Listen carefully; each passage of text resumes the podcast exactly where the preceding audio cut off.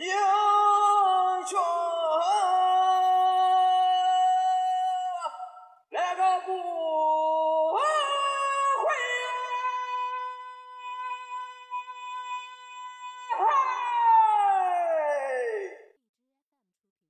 英雄那不会读诗书啊，只在那梁山坡里。一壶浊酒论古今，笑谈历史风云。哎，各位好，欢迎收听文昌书馆的节目《说水浒道好汉》，我是主播君南。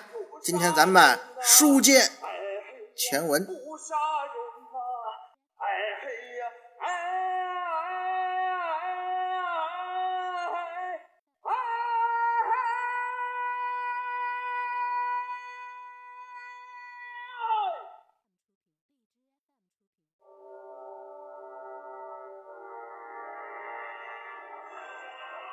上一回啊，咱们说这个蔡京蔡太师接见大刀关胜，就问这关胜啊，如何解那北京大名府之围呀、对于这个问题啊，大刀关胜早有准备，他就提出啊，要解大名府之围呀、就要用这个围魏救赵之计。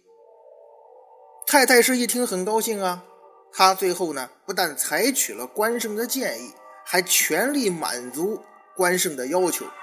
这个书中写嘛，当即调集一万五千精锐军兵供关胜指挥，并且呢，任命了郝思文和宣赞为关胜的副将。目的呢，只有一个，尽快解那大名府之围呀、得到蔡太师的支持，宣赞、郝思文那也是雄心勃勃呀，跟着大刀关胜踏上征程。这率领着大军呐、浩浩荡荡杀奔梁山。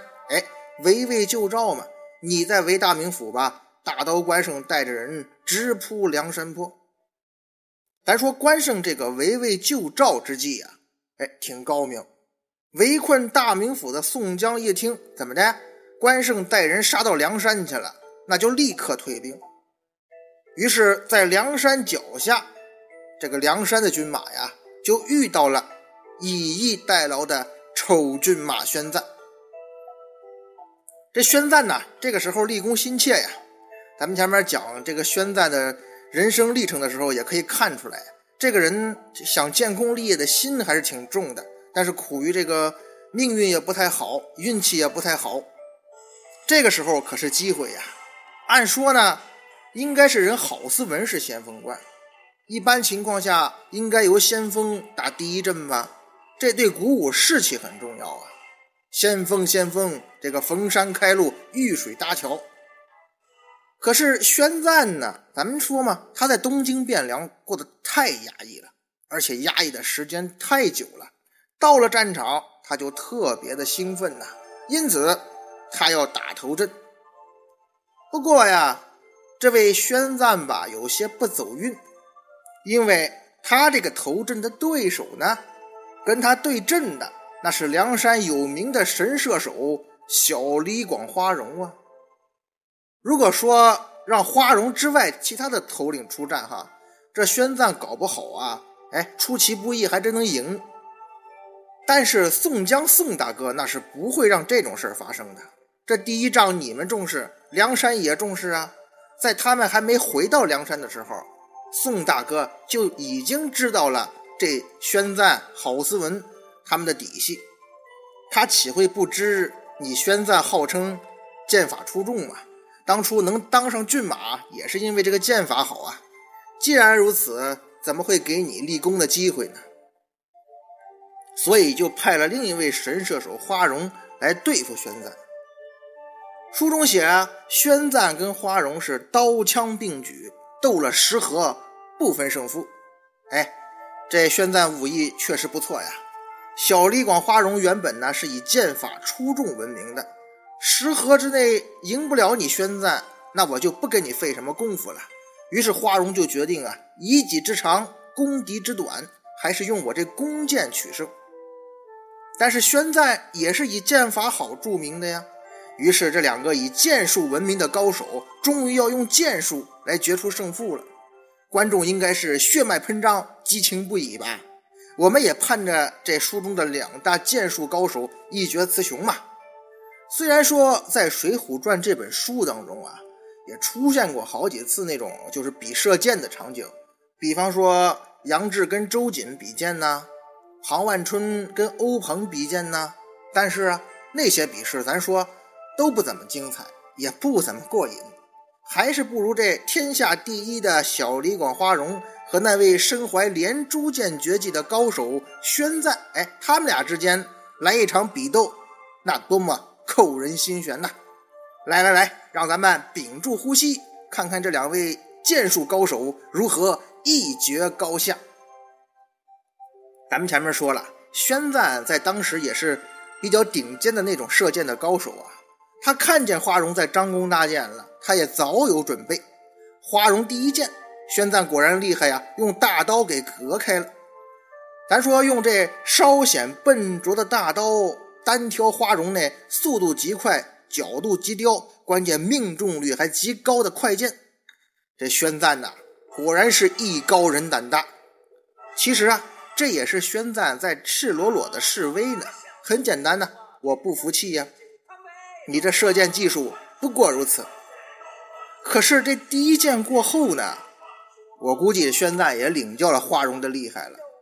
这位神臂将军小李广，名不虚传呐。这箭枝上透过来的力量真大呀，都是行家吗？这一试就知道了。这第二支箭，宣赞也知道啊，可没有把握用刀劈快剑了。这第二箭呢，宣赞是用邓里藏身躲了过去。既然不能主动出击，那这个时候啊，只能采取守势了。这邓里藏身的绝技啊，这个邓就是马邓嘛，这是避其锋芒。而这一剑过后啊。宣赞发觉什么呀？不能再这么比下去了，再这么比下去，自个儿可就危险喽。咱们说啊，宣赞这个人啊，那也是剑术高手嘛。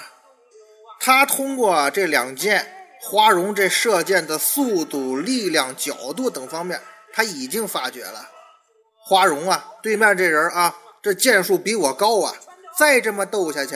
那就会有性命之忧，因此啊，宣赞是当机立断，我放弃比剑了，我马上啊败回本阵。哎，也就是说呀，在这位两大高手的拼斗当中啊，丑骏马宣赞完败呀，甚至呢都没有还手的机会。你那连珠箭呢？嗨，宣赞虽然精通这连珠箭射法。但是恐怕这花荣的连珠箭要玩起来，可比他更高明啊！宣赞，哎，逃跑了。可是你能逃得过小李广的追命快箭吗？这个时候，花荣的第三箭来了。这一招啊，叫上天悯人。这话怎么说呀？咱知道啊，小李广花荣那真是这赶上小李飞刀了啊！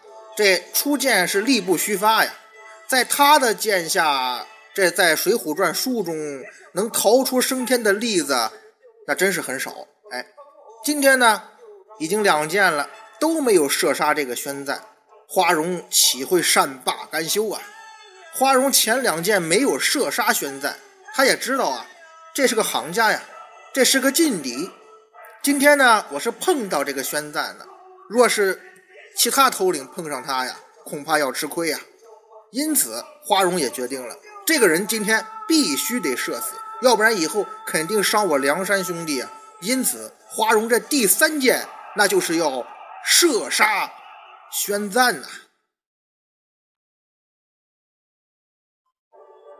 可是这个时候啊，花荣的第三箭呢，却射中了宣赞背后的护心镜上。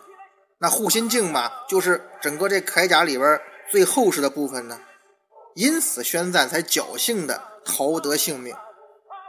尽管如此啊，恐怕丑骏马宣赞也是一身冷汗啊，这真是生死一线间呐，差点儿要了俺宣赞的小命啊！那位要问了，这花荣不是要射杀宣赞吗？怎么不射个其他的要害部位呀？非得射这宣赞的护心镜呢？你不知道这一箭下去，他有可能就死不了吗？这个呀，咱还真不好回答。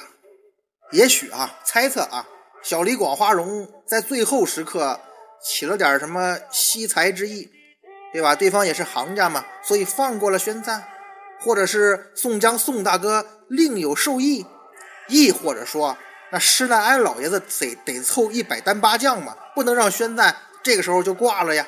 反正不管原因怎么着吧，咱们不得而知。宣赞呢，还逃过一劫，捡了条命。虽然是败的有点狼狈吧，但是咱们说呀，能在小李广花荣的三箭之下逃得性命，哎，丑军马宣赞啊，您这表现也算是虽败犹荣了。到这个时候呢，宣赞出战不利呀，主将关胜呢也没有取得决定性的胜利，双方的战事陷入了焦灼。在这个时候呢，呼延灼突然来降，什么意思啊？就是本来已经投降了梁山的呼延灼呀，这时候突然又来投降关胜了。那本来这就是自己人呐，所以关胜一时不察大意了，中了呼延灼的反间计。这呼延呼延老哥呀，干这事儿哈，最终啊，大刀关胜被梁山擒住了。宣赞和郝思文呢，作为接应队伍，主将被擒了吗？所以他这个。偏将啊，很快也被梁山的人包围了。当梁山坡的大军潮水般涌来的时候，宣赞的心呐也碎了。哎，多年的抱负今日都化作乌有啊！现如今只有拼命了。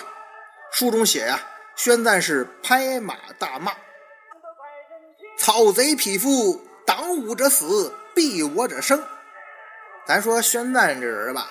虽然长得是丑哈，但是这做事儿吧、说话呀，从出场之后的表现来看，还挺有分寸的。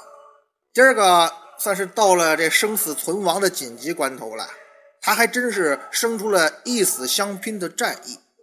也就是宣赞长得丑啊，要不然那郡主找这个对象还不错哈。你看有要个有个，要本事有本事，就是长得丑。哎，这外貌协会害死人呐！可是宣赞是拼了命了，他这次对阵的人那更厉害，霹雳火秦明。这位啊，秦明咱知道，平时呢就是一个喜欢拼命的主。今儿个见到宣赞哦，竟然在我面前摆出一副什么生死相搏的面孔，我这狼牙棒，你问问他同意吗？所以两个人呢没什么废话，刀棍并举，是战在一处。要说这宣赞的本领那是真不错。前面战花荣那虽败犹荣吧，咱们说这会儿打秦明啊，也是来了几个回合，可是跟秦明比起来，确实不够瞧啊。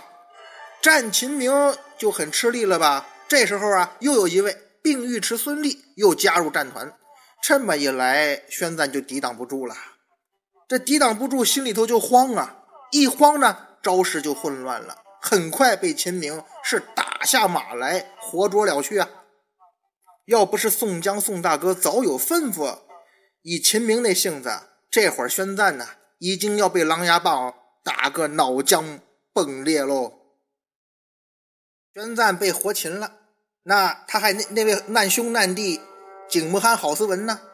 按道理啊，他是副将嘛，也是接应的队伍之一。可是他这接应的好啊，没接到关关胜哈。反而是被林冲跟花荣给截住了。当林冲说啊：“这关胜啊，你们的主将啊已经被捉了，并且让这郝思文投降吧。”咱说这郝思文平时他真随着他这个性哈，脾气挺好，但这会儿他也急了。您问我，你怎么知道这郝思文是好脾气啊？哎，施老爷子不是给他起好名字了吗？郝思文，郝思文嘛。哈，这说笑话啊。但是啊，这郝思文跟关胜之间的关系比宣赞要更近呢。他跟关胜一同是从浦东走出来的，自己日后的前途都在自己那个大哥关胜身上。现在关胜被俘了，郝思文岂能不急呀？这时候还讲什么斯文呢？不过咱们说打仗这种事儿啊，您急是没用的，主要还得看有没有真功夫，是吧？你郝思文再厉害。你能挡得住林冲跟花荣这两人一起夹攻啊？因此啊，郝思文只能是选择战略性撤退。可是没想到啊，那位最擅长活捉敌将的仪仗卿扈三娘又从后边冲上来了，用他那红棉套索把这郝思文呐拖下马来。哎，我说郝思文呐，你可真斯文，你输给谁不好，咋又输给一个女人呢？哎，咱别别别奇怪哈，在起码在那个年代啊，在封建时代啊，这人要是被一女子这么活擒了，他肯定这样想啊。郝思文一定会很郁闷的，很晦气啊。不知是命中注定，还是有人在暗暗操纵着郝思文的命运之轮盘呢？自从郝思文被扈三娘捉住之后，他真的是走霉运，没什么好运气，一直被压着。一直到了南国的杭州城下，他才彻底得到解脱呀。这下子啊，宣赞跟郝思文双双被擒，到了梁山那个忠义堂上，他们也见到了他们的顶头上司大刀关胜了。哎，从这个东京汴梁出发的时候，那三位气宇轩昂、威风凛凛的大宋朝名将。现在呀，成了五花大绑的那梁山贼寇的阶下囚。三个人是六目相对，默默无语啊。可是呢，没想到啊，峰回路转，到这个时候啊，事情突然有了一百八十度的大逆转。这个梁山贼寇的头子叫什么宋江的，竟然是亲自给他们解开了绑绳，并且把大刀关胜啊。扶到正中的交椅上啊，这也是宋大哥的习惯性操作了。然后纳头便拜呀，口称得罪得罪呀。Why？这是什么情况？What else？这不是做梦吧？莫说宣赞和郝思文呢，就是关胜也不知道这是怎么回事，不知所措了。这宋江葫芦里头卖什么药呢？其实啊。咱们读者也到这时候也习惯了。我说了嘛，这是宋大哥的习惯性操作，目的呢很明显，就是让关胜啊啊你们哥几个啊原谅我这冒犯。其实呢，还是用那所谓的忠义来束缚住关胜，最终目的是拉你入伙呗。咱们说大刀关胜这个人那是很聪明的。他在明白宋江的意图之后呢，书中写哈，他问宣赞和郝思文，那意思我们被擒在此，所事若何呀？就是说，咱哥仨现在是阶下囚了，该怎么办呢？二人答道是什么呢？并听将令，听大哥您的。宣赞和郝思文异口同声，话语不多，可是呢，言简意赅呀。这一句话表现出的含义呢，那是相当丰富啊！这哥俩的潜台词是什么呢？我们呀，完全听大哥您的安排，都这样了，生死啊，就凭您一句话了。这是是死是活呀，咱就绝无怨言了。这俩人，咱们说到这个时候能看出来，对这关胜那是信任无比啊。在《水浒传》当中啊。还是有那么几场活捉将领的场景的，比方咱们前面聊过的芒砀山下项冲、李广被捉，反过头来大骂樊瑞；灵州一战单廷圭被捉，立即去诋毁魏定国，这他们可都是伙伴呢。之前，可是现在咱们再看看这宣赞和郝思文，特别是这丑郡马宣赞啊，他跟关胜的关系啊，咱们前面讲了，其实是一般。他是奉了蔡太师的命令去请关胜的，并不如郝思文跟关胜这关系密切，交情不深呐。可是，在生死关头呢，宣赞在战场上没有贪生怕死，在被俘之后呢，他也没有独自起声，他选择听这个关胜的命令。啊，也许关胜的命令是投降，也许关胜的命令是什么？咱赴死为国捐躯了。可是不管哪一种选择呀。宣赞的态度很明显，我呀都服从。所以从这一点来看啊，咱们说从一个军人的角度来看，宣赞和郝思文那都是比较称职的副将，坚决执行上级的命令嘛，军人以服从命令为天职嘛。也许啊，咱们说啊，如果是小人之心一点，关胜在问这句话的时候，其实潜台词是什么呀？他们俩也知道，你既然问出这句话呢，就是准备投降了。你要是一心赴死，咱就没废话了，是吧？可能是他们呢，被关胜啊平时那种凛然正气，关胜长得跟关二哥一样嘛，跟关羽长得一样嘛，可能被那种正气洗脑的太厉害了。看见他就跟看见关老爷那像似的，也许他们也觉得吧，既然如此啊，关胜大哥的所有决定那都是正确的，咱就跟着执行就行了。可见啊，其实有时候吧，这人呐，你要是一味的服从啊，也不一定是太好的事儿。当然，这军队跟民间不一样哈。我前面说，这服从命令是军人的天职，所以军人呢，一般是不会违抗军令的。可是你在现实社会生活中，这老百姓那就另当别论了。最后关头，关胜没有逃脱忠义的束缚，当然是不是怕死，咱也不好说啊。反正啊，是被宋大哥给说服了，哥仨一起归顺梁山啊。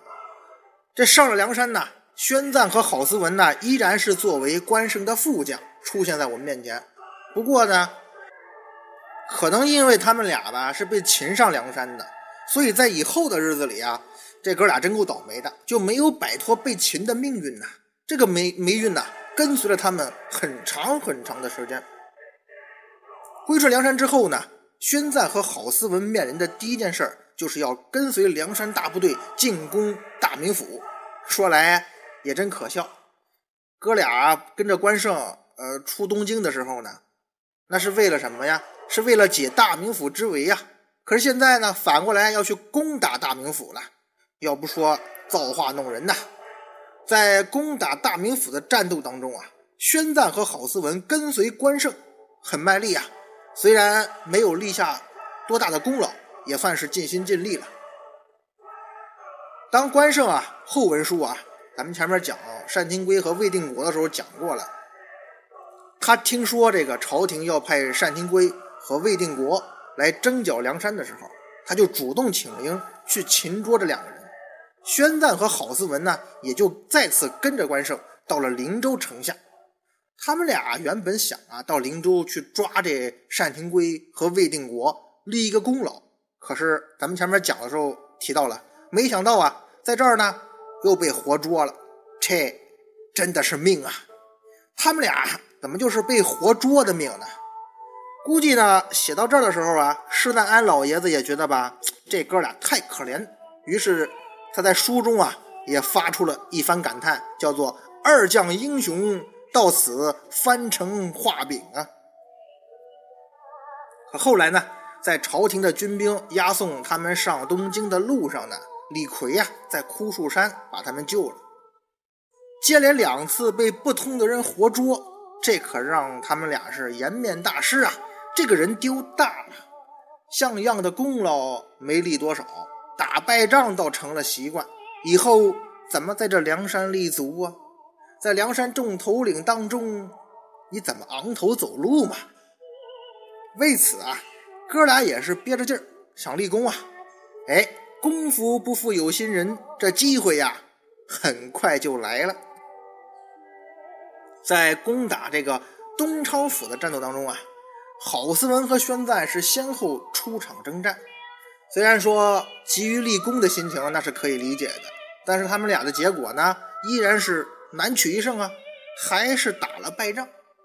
不过这一次啊，稍感欣慰的是，打败他们的那可是莫羽剑张青，那是个狠角色，败在他手里的梁山头领太多了。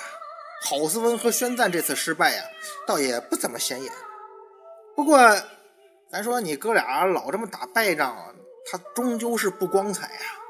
俩人是被张青啊那小石子儿是一个额角被打破，一个嘴角被打得鲜血淋漓。他们俩这时候四目相对呀，只能是暗自叹气吧。啥也不用说了，咱哥俩呀，什么时候才能转运呢？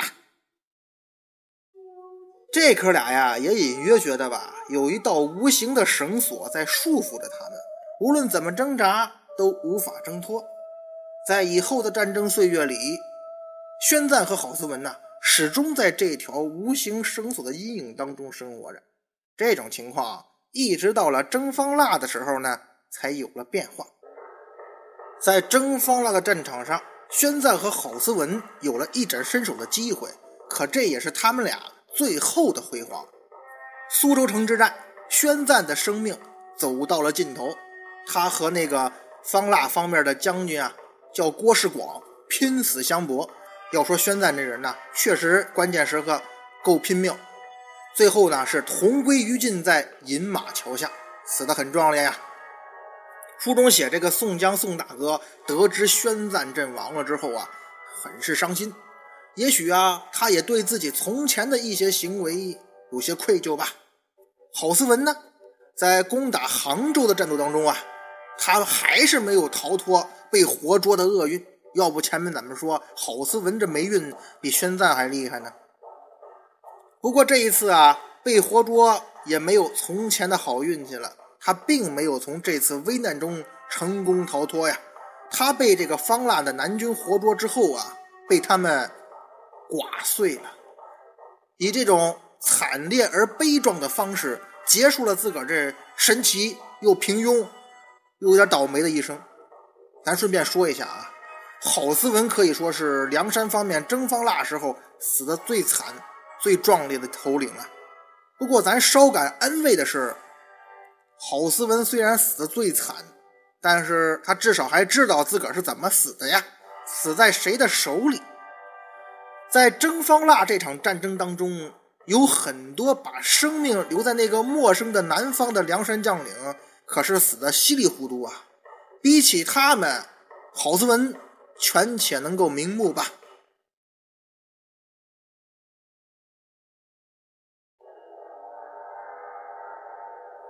对于郝思文的阵亡啊，宋江的表现也是很伤感。毕竟啊，到这个时候啊，身边的头领啊兄弟越来越少，这场战争的走向也很难预料。既要取胜，又要实现心中的计划，着实费脑筋呐。